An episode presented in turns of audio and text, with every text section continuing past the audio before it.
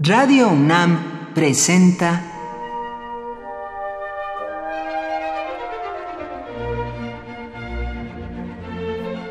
Cuaderno de los Espíritus y de las Pinturas por Otto Cázares.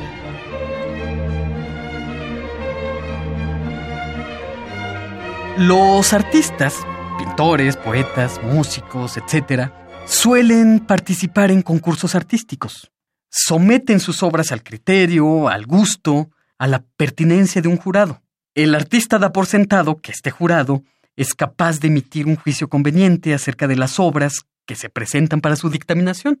Si perdemos, mejor dicho, si la obra no es premiada, esto no tiene mayor consecuencia. Por supuesto que al artista inexperto gordo de ilusiones, ocasiona melancolía y lobreguez no ser seleccionado, pero más allá de esto, repito, no hay mayor consecuencia.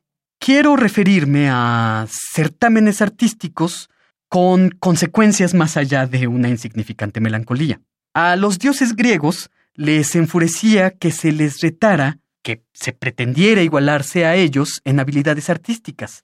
El sátiro Marcias, mitad cabra y mitad hombre, era un virtuoso tocador de laulos, una especie de flauta doble, y reta a un concurso musical al dios Apolo. Marcias pierde el concurso y como consecuencia es desollado vivo por Apolo victorioso. A uno no se le ocurriría desollar a un poeta por atreverse a participar en el concurso Elias Nandino. Cuenta el historiador, por otra parte, y biógrafo romano, Suetonio, que el emperador particularmente estulto, dicho sea de paso, Calígula, convocaba cada tanto a un concurso literario en el que no gustarle al emperador sí tenía un desenlace funesto.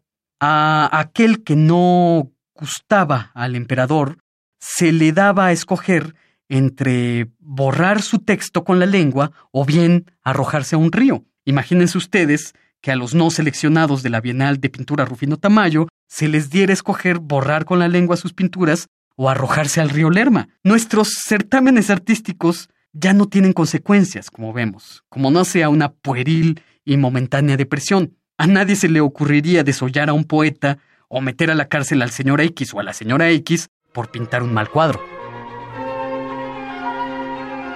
Por hoy, Otto Cázares cierra el cuaderno de los espíritus y de las pinturas.